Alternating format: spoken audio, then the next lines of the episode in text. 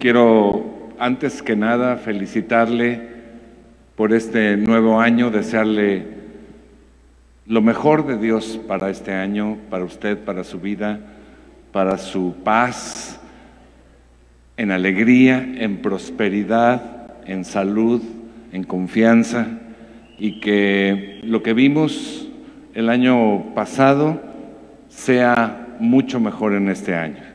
Yo coincido con el pastor Moisés, la verdad es que muchas personas de la iglesia han dado testimonio que 2021 fue, 2020 perdón, fue un año de, de avance, de prosperidad, de mejora en muchas áreas de la vida. Y eso se debe básicamente a la confianza que tenemos en Dios, a seguir su instrucción, a seguir sus consejos, o más bien sus instrucciones. Y para mí también en lo personal fue un buen año, la verdad, tanto en lo personal como en la iglesia eh, fue un buen año, un año de prosperidad.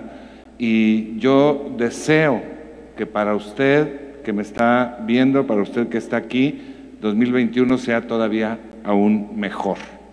Lo que está sucediendo en el mundo es algo que le preocupa al mundo, es algo que nos ocupa a nosotros, por supuesto, estamos en medio de esas situaciones, pero nosotros tenemos una confianza diferente. El mundo está confiando en una vacuna, está esperanzado en una vacuna. Nuestra confianza y nuestra esperanza está en Dios Todopoderoso. Amén. Y entonces veremos un año diferente, mejor. Amén. Bueno, quiero compartirle un versículo que da título a la plática de hoy. Y después se lo voy a explicar. Pero la plática de hoy se llama Grandes propósitos del corazón. Grandes propósitos del corazón. Y esta frase está contenida en un versículo que, como le decía, se lo voy a explicar después, porque es mi deseo, pero especialmente es el deseo de Dios que este año sea del gran del cumplimiento de los grandes propósitos del corazón de Dios. Que este año sea de crecimiento y bendición en todas las áreas de su vida y así será. Así será. Todos lo creen. Ya bajó a uno y medio. Así será. ¿Sabe por qué? Porque somos un pueblo especial que tiene el respaldo del Señor. Amén. Entonces, acompáñame con su Biblia a jueces capítulo 5, versículo 16. Se lo voy a leer en la Reina Valera 60. Reina Valera 60 dice la palabra. ¿Por qué te quedaste entre los rediles para oír los balidos de los rebaños?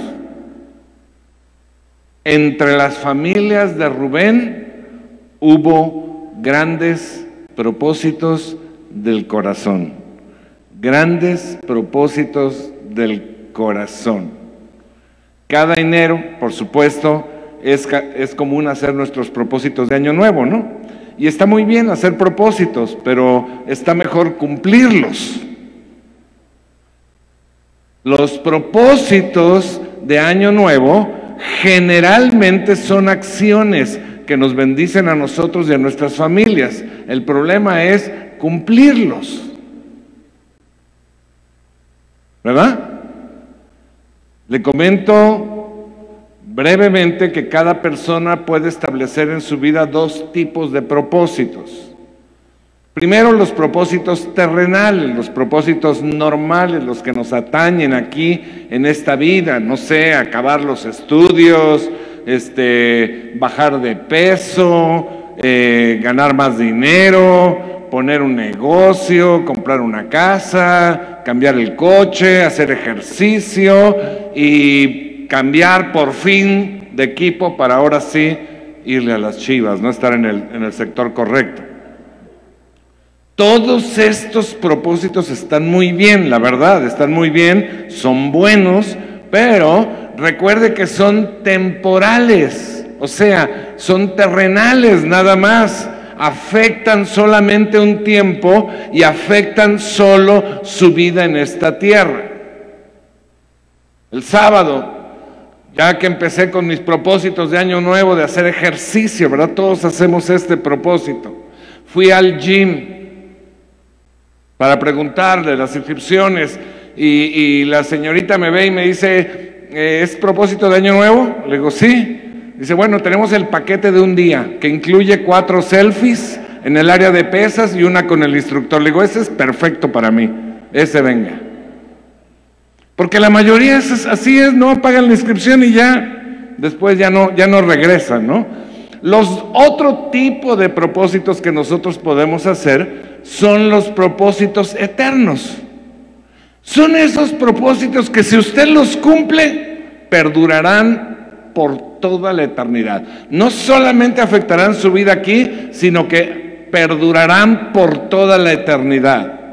Y es de estos de los propósitos eternos, de los que más nos conviene a cada uno hacer, proponer y cumplir. Y es de esto de lo que quiero hablarle para, para este inicio de año, porque quiero que su año sea verdaderamente diferente para bien. Voy a referirme desde luego al pasaje que acabamos de leer ahí en jueces, eh, pero antes quiero darle una breve reseña del entorno, donde estaba este mencionado este versículo eh, ahí en jueces. Eh, usted recuerda que el pueblo de Israel estaba en Egipto, llegó Moisés, el libertador, fueron a la, a, la libertad, anduvieron en el desierto por desobedientes por 40 años, hasta que finalmente con Josué entraron a tomar posesión de la tierra prometida. Y después de Josué, cuando Josué murió, Dios había instituido un sistema de gobierno político, militar y religioso a través de jueces, que eran gente de Dios, que eran profetas de Dios, eran gente muy con mucha sabiduría de lo alto y ejercían esta autoridad civil y espiritual sobre todo el pueblo. Y este estilo de gobierno de los jueces duró unos 250 años y terminó cuando Samuel, el último de los jueces, ungió a Saúl como el primer rey de Israel.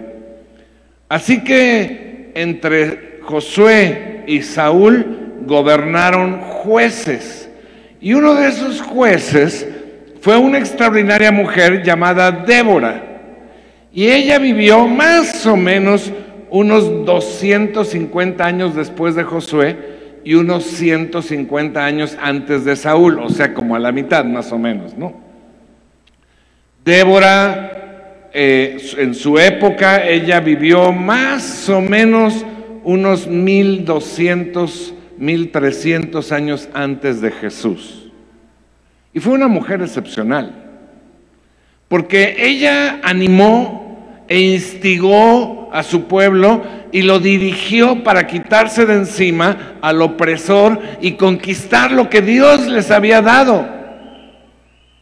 Usted sabe que Dios nos ha concedido una serie de bendiciones, de promesas, de tierra prometida, pero hay que pelear, hay que seguir instrucciones para poder tener a plenitud esa bendición. Y Débora fue una mujer de propósito cumplió su propósito, cumplió los propósitos de Dios y pasó no solo a la historia, sino también pasó a la eternidad. Sin duda, Débora fue una mujer más que vencedora. En el tiempo de Débora, en esta circunstancia, Israel estaba siendo atacado por un grupo, uno de tantos de sus enemigos que, que se llamaban los cananeos. Y ella recibe, y estando orando, recibe una palabra del Señor, le dice, ¿por qué soportan a estos enemigos que lo están oprimiendo, que le están quitando la tierra, la bendición, la cosecha? Levántense y derrótenlos. Quítense la bronca de encima. Tienen todo, tienen mi promesa, tienen mi poder, tienen mi autoridad, tienen mi respaldo. Do it. Háganlo. Y entonces, esta mujer entiende el propósito de Dios, levantarse en contra del opresor, derrotarlo completamente y extender el dominio del pueblo de Dios. Si usted no nota algo, déjeme aclarárselo. Este es el mismo propósito de Dios para cada generación de creyentes en cada región del planeta. Tenemos el propósito de derrotar al opresor, quitarnos lo que nos está robando, lo que es nuestro, y extender el reino de los cielos. Y esta gran mujer le creyó a Dios. Y entonces ella junta al pueblo y le dice, este es el propósito de Dios, este es el gran propósito del corazón de Dios. Pero el pueblo de entonces, escuche, reaccionó como hoy reacciona el pueblo de Dios en general. Empiece a cubrirse para evitar salpicaduras. Hubo tres tipos de respuesta a los grandes propósitos del corazón de Dios, como la sigue habiendo hoy en día. La primera respuesta fue aquellos que oyeron, oyeron lo que Débora decía, de cómo estaba ella emocionada, inflamada, eh, sabía que era posible, que tenían que hacerlo, pero no hicieron suyo el propósito. El pueblo de Israel se dividía por tribus. Y la tribu de Dan y Aser se hicieron, pero guajes. Se limitaron a seguir existiendo. Ellos no era su problema, su problema era su negocio, su tierra, su casa, sus animales, su descanso, su diversión, su lana. Ese era su problema. Y no fueron a la guerra. No arriesgaron nada, no pagaron ningún precio y por tanto no obtuvieron ninguna recompensa ni de Dios ni de los hombres.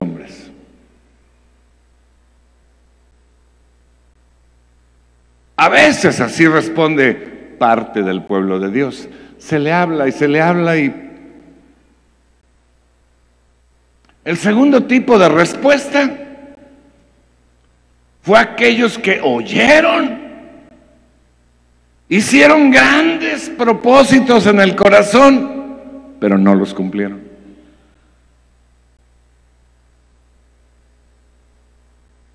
Como la tribu de Rubén. Ese es el versículo que leímos al principio. Ellos oyeron, y cuando oyeron el propósito de Dios, se super emocionaron, se inflamó su corazón. Y dijeron, sí, nosotros vamos, hacemos y decimos, pero saliendo a los días, se les olvidó. Se les desinflamó el corazón. Y a la hora de la hora, no hicieron nada. Tampoco arriesgaron nada, tampoco pagaron ningún precio, tampoco invirtieron nada y tampoco obtuvieron respuesta. Por eso decía el versículo, ¿por qué te quedaste a oír cómo balan las vacas, las, las ovejas y a oír cómo mugen las vacas? ¿A eso te quedaste? ¿A ver tus negocios? Pero hubo otra respuesta. Hubo la respuesta de los que hicieron suyo el propósito de Dios y lo cumplieron. Llevaron a cabo las acciones necesarias para cumplirlo, como las tribus de Efraín, Zabulón, Benjamín, Isaacar y Neftalí, que sí entendieron el propósito de Dios, que sí hicieron suyo el propósito de Dios y que sí actuaron para cumplir el propósito de Dios y acudieron al llamado. Ellos invirtieron sus bienes, invirtieron su tiempo y muchos hasta invirtieron sus vidas. Pero el propósito de Dios para su generación fue cumplido por ellos. El enemigo fue derrotado y el reino de Dios se extendió. ¿Se imagina? Ellos obtuvieron recompensas y hoy si los estamos recordando hoy más o menos tres mil y pico de años después, es que ellos hicieron eco en la historia, pero no solamente en la historia, principalmente hicieron eco en la eternidad. Si nosotros los recordamos, imagínense cómo los va a recordar el cielo.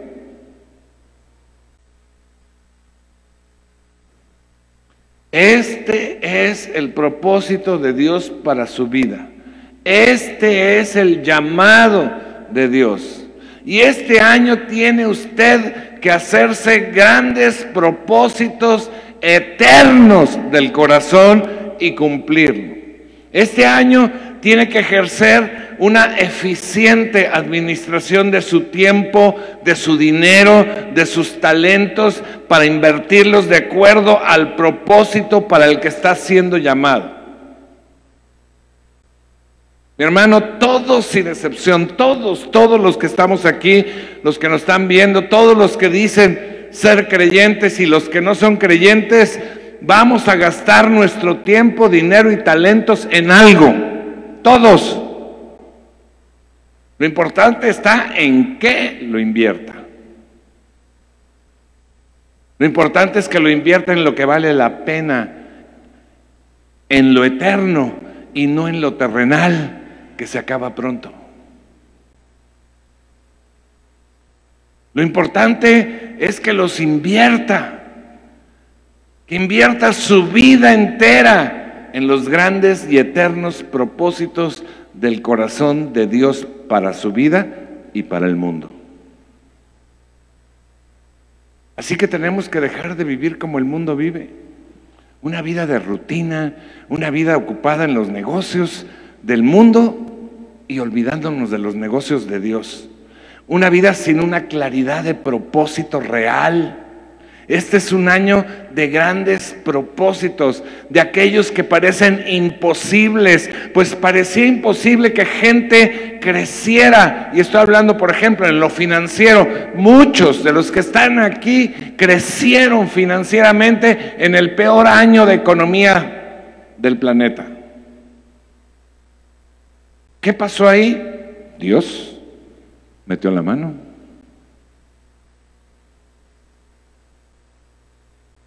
Este es un año también de cumplir grandes propósitos que parecen imposibles, propósitos para el reino.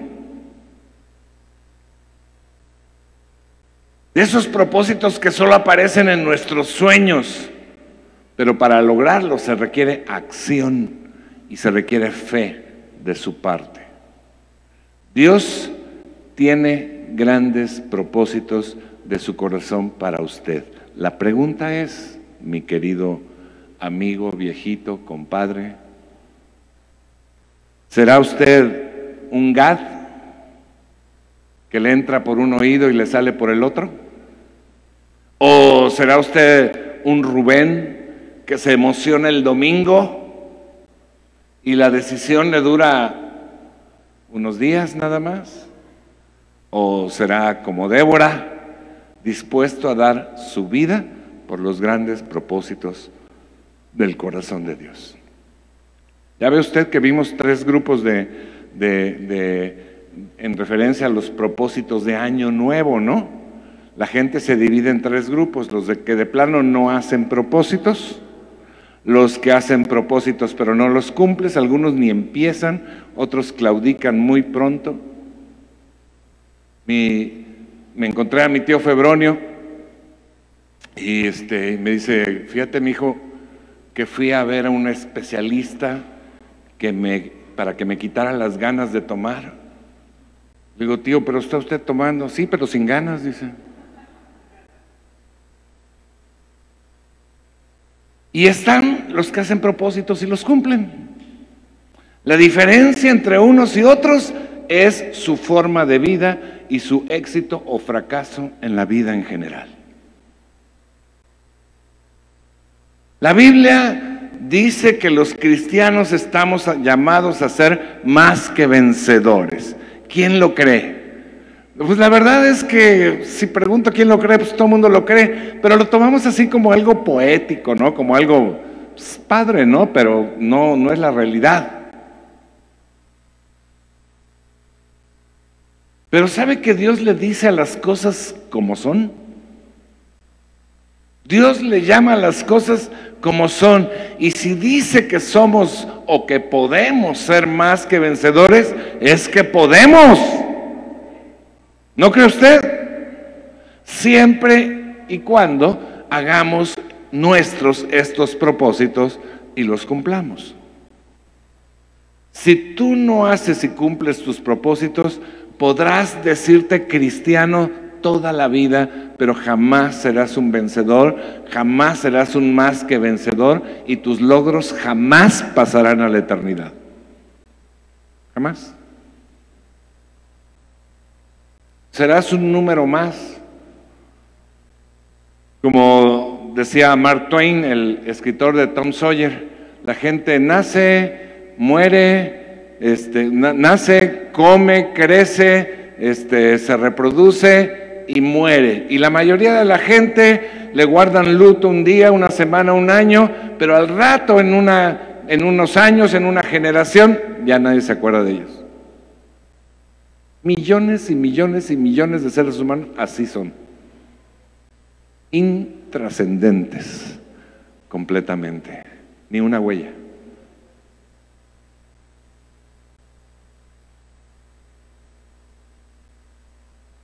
Yo creo que para poder establecer y cumplir los grandes propósitos del corazón de Dios, primero tenemos que definir nuestra identidad. Si usted va a un estadio de fútbol, la gente se identifica con un equipo, ¿no? Traen su camiseta de las chivas, los que sí saben de fútbol, y los que no, pues traen de cualquier otro, ¿no? Y están echando porras y traen sus banderas y sus matracas y, sus, y, muchas cosas, ¿no? Eh, muchos grupos se identifican por ciertas cosas. Nosotros tenemos que definir nuestra identidad humana. ¿Sí? ¿Para qué está usted en el mundo? ¿Quién lo creó y para qué existe? ¿Cuál es el propósito de su vida?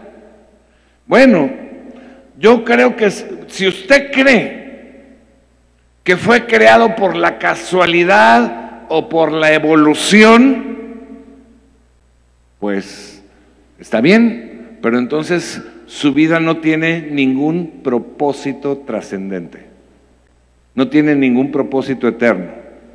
¿Puede usted conformarse con buscar tener una casa, un coche, un negocio, unos hijos, tal vez hacer alguna obra social y nada más? Pronto morirá y dejará de ser caput, se finí. Esto de caput y se finí es para demostrar mi cultura general, ¿no?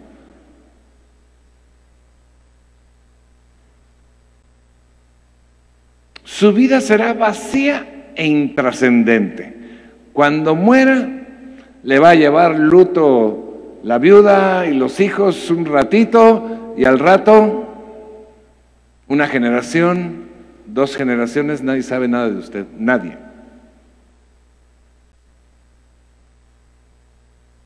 O dígame usted si sus hijos saben algo de, sus, de los abuelos de usted.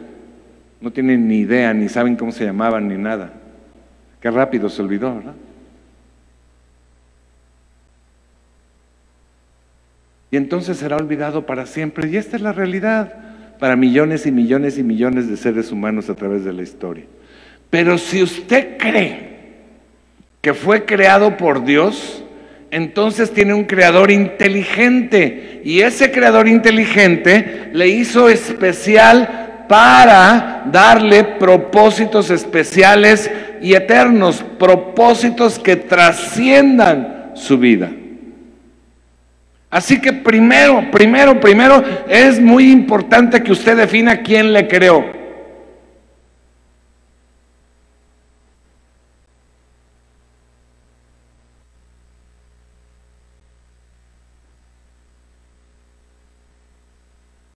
El niño va con la mamá y le dice, mamá, ¿de dónde venimos? Y la mamá le dice, Dios nos creó. Dice, entonces, ¿cómo mi papá dice que venimos del chango? Dice, bueno, él está hablando de su familia yo de la mía. Usted tiene que definir quién le crió, Dios o la casualidad. Si decide que fue la casualidad, no tiene ninguna esperanza de nada. Solo viva como pueda y como quiera. Pero si decide que Dios le creó, entonces tiene que averiguar para qué le creó, cuál es el propósito de su vida y si lo está cumpliendo. Usted tiene que entender y decidir sobre una verdad fundamental o desecharla totalmente. Y esta es la verdad fundamental que usted puede creer o desechar. Dios es real, Dios existe, el Padre es real, el Hijo es real, el Espíritu Santo es real. Usted tiene que decidir si esto es verdad para usted o no. Y si no, deséchelo. Pero el poder de Dios es real, su grandeza es real, su inteligencia perfecta es real. Y si esto es real para usted, entonces la eternidad es algo real para usted y los propósitos de Dios para su vida deben ser algo real, importante y prioritario. No está aquí en la tierra por casualidad, ni está para ser uno del montón ni está para vivir una vida ocupada solamente con su trabajo, su familia, su diversión y su descanso. Eso está muy bien, pero no es para lo único que está en la tierra. Está aquí principalmente para cumplir propósitos eternos de Dios.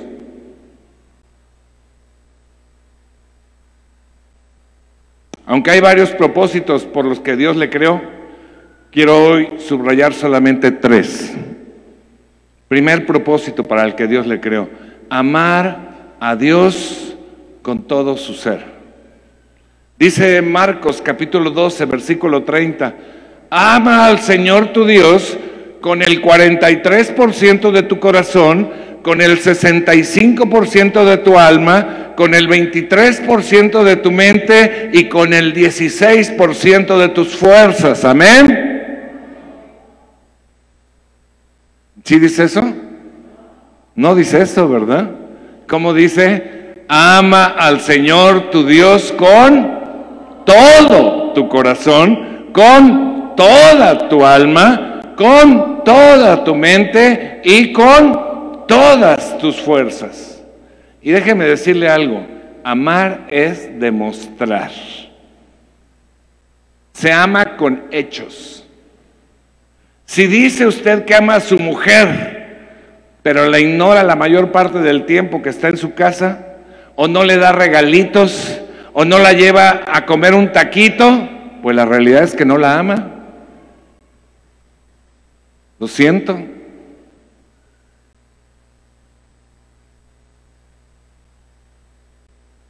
Lo mismo sucede con Dios. Amar a Dios implica relacionarse profundamente con Él, implica una adoración continua. Estaba yo tanto disfrutando este tiempo de adoración que tuvimos hoy. Y ya le decía yo, ¿qué es lo más importante de esta semana, de esta reunión? La adoración. La adoración.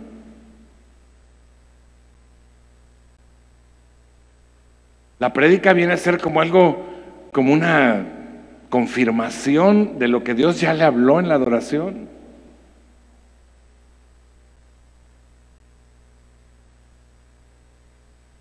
Implica amar a Dios una adoración que reconoce su señorío, implica invertir su tiempo su dinero y su esfuerzo en él.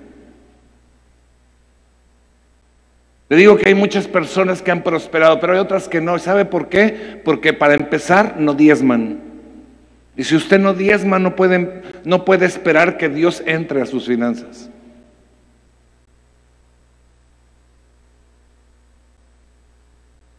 Segundo propósito por el que está usted aquí en la tierra, multiplicarse y ejercer autoridad.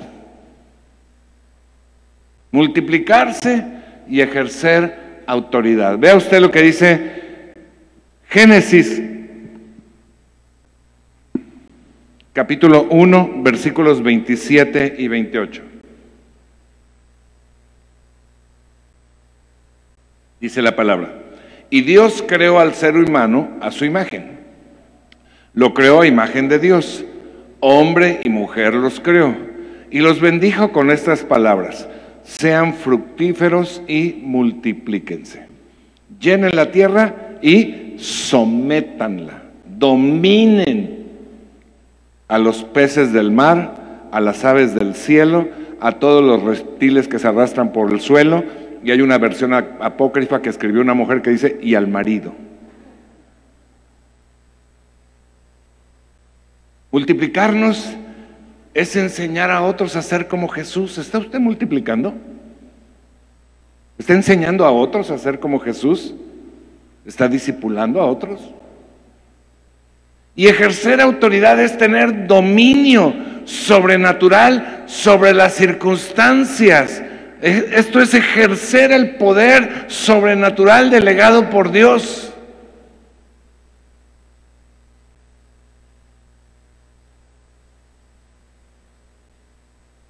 Y el tercer propósito es anunciar a Jesús. Anunciar a Jesús. Dice la palabra en Primera de Pedro, capítulo 2, versículo 9. Pero ustedes son linaje escogido real sacerdocio, nación santa, pueblo que pertenece a Dios, para que vayan y reciban una prédica muy amablemente cada domingo y ya. No, ¿verdad que no dice eso? ¿Para qué? Para que proclamen las obras maravillosas de aquel que los llamó de las tinieblas a su luz admirable. Mi hermano, no podemos vivir la vida como agentes secretos del cielo. No podemos vivir la vida como agentes secretos del cielo, que nadie sabe que eres cristiano. Necesitamos anunciarle a todos, en toda circunstancia, las buenas noticias de salvación en Jesús, sin importar las consecuencias que generalmente no van a ser muy buenas ni muy agradables. Te van a dejar de hablar, te van a hacer la, la, este, la ley del hielo, te van a cortar.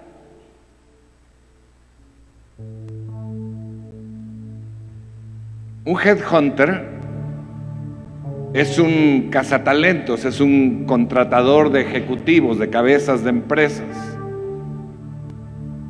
Y uno de ellos me estaba platicando una vez lo siguiente, me dice, mira, cuando tengo un ejecutivo que estoy entrevistando, me gusta hacer lo que se relaje, desarmarlo. Entonces, me quito la corbata, me quito el saco, este, a veces hasta me quito los zapatos, los subo así a la mesita y le empiezo a hablar de fútbol, le empiezo a hablar del Canelo Álvarez y le empiezo a hablar de, pues, de cosas así intrascendentes y ya cuando lo veo que se siente relajado, me inclino hacia él, lo veo a los ojos y le hago una pregunta y le digo, ¿cuál es tu propósito en la vida?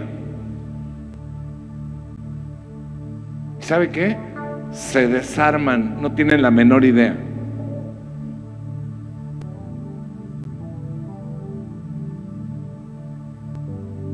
Pero un día estaba entrevistando a, un, a una persona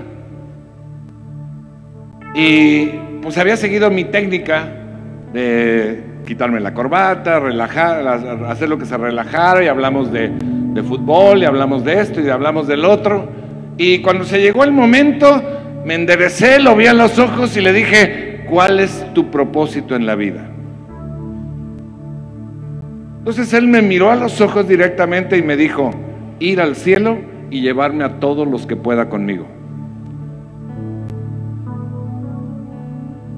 Dice, entonces el desarmado fui yo.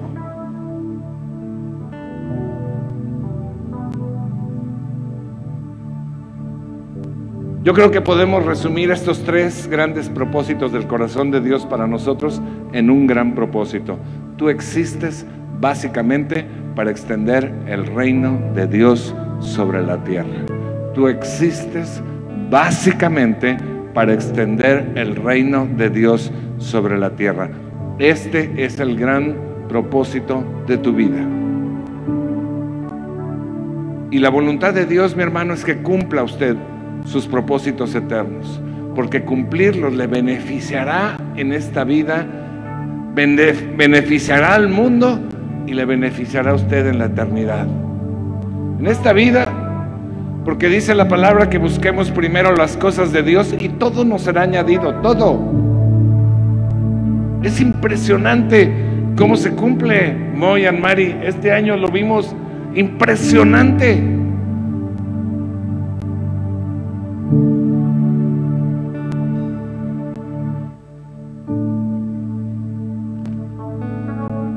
Beneficiar al mundo porque más personas van a ir al cielo. Van a cambiar su destino eterno terrible. Y le va a beneficiar en la eternidad porque Dios dice que cumplir sus propósitos eternos nos hará tesoros en el cielo. Oiga, si usted aprecia un tesoro en la tierra, imagínese lo que será un tesoro en el cielo.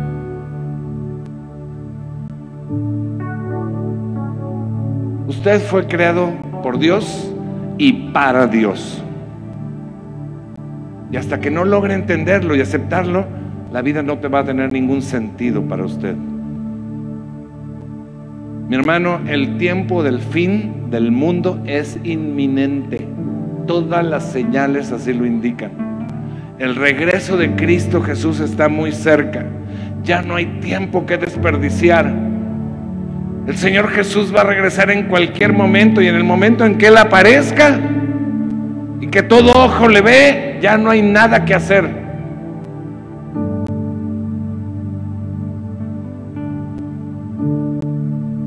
Así que yo quiero animarlo este domingo a cumplir los grandes propósitos del corazón de Dios.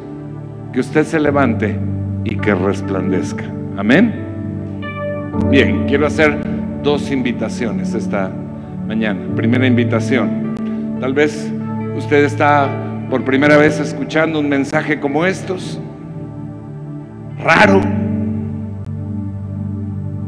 pero el centro de todo esto es que Dios se hizo hombre para suplir una necesidad que nosotros no podíamos suplir, salvación eterna. Por causa del pecado, estamos sentenciados a la muerte eterna al infierno y estamos sentenciados a vivir esta vida separados de Dios. Pero Dios tuvo compasión de nosotros, se hizo hombre, Jesús nació, acabamos de celebrar la Navidad, creció, vivió una vida perfecta, fue a la cruz y resucitó para que nosotros por gracia gratis pudiéramos tener salvación. Él pagó el precio. Usted lo puede recibir esa salvación si decide reconocer que usted está separado de Dios y creer en Jesús como su Salvador. Si usted quiere hacerlo, cierre sus ojos en este momento y toda la iglesia cierre sus ojos en este momento y haga esta declaración conmigo. Señor Jesús, gracias por fijarte en mí. Gracias por morir por mí. Hoy te reconozco como mi Salvador y mi Dios. Y te doy gracias por perdonarme mis pecados y darme vida eterna en el nombre de Jesús. Amén y amén. Si usted hizo esta declaración o la confirmó, tenemos un módulo aquí al fondo donde tenemos un obsequio para usted.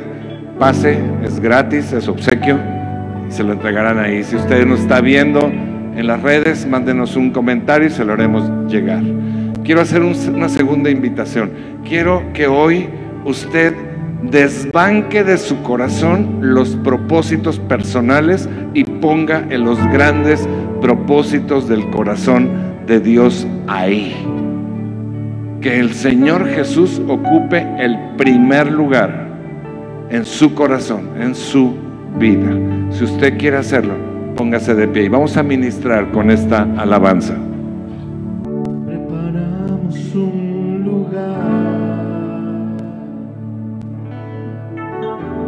Dígalo. Que vengas a reinar.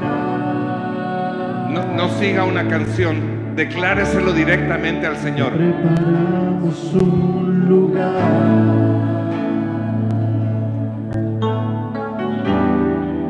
Para que puedas disfrutar.